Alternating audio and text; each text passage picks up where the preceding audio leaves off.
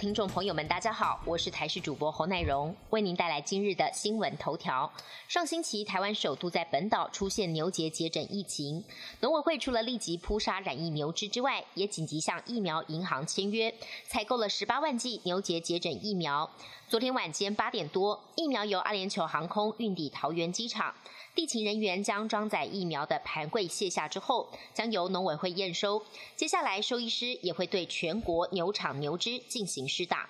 国家中山科学研究院昨天晚间七点四十五分，在台东成功镇基辉渔港无限高试射飞弹，巨大声响跟强光划过夜空，试射过程肉眼可见，大约有二十秒，让现场民众惊呼不已，纷纷拿起手机记录下这难得的一刻。军事专家研判，试射的应该是持续进行的强攻专案。对此，中科院跟军方则维持一贯态度，不愿意回应，只表示是例行性的飞弹试射。今年台湾面临近五十六年来最严重干旱，已经有水库的蓄水率跌破一成。中央气象局局长郑明典在脸书上发文表示，今年春雨放宽，从元月算到现在，全台湾都低于平均值。今年春雨为有记录以来最少量。郑明典解释，预报作业上，春雨是指二到三月跟四月的雨。二和三月的雨相关性高，常常并在一起，但四月的雨不太有规律，变化幅度也大，所以预报作业上常常个别处理。现在只能继续等待午后对流，期盼缓解旱象。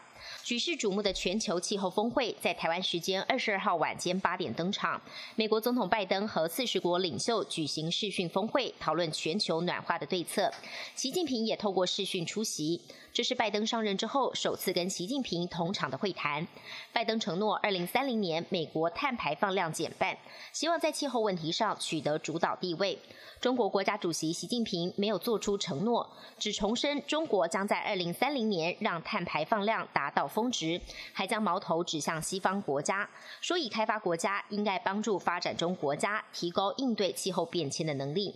美国政界正是疫情期间，亚裔人士遭到歧视以及仇恨攻击事件暴增，联邦参议院二十二号以压倒性票数通过新冠仇恨犯罪法案。未来将加速司法部审理仇恨犯罪的程序，并且要跟地方政府还有社区机构共同提升反歧视的大众意识，还要成立多语言的仇恨犯罪通报网站。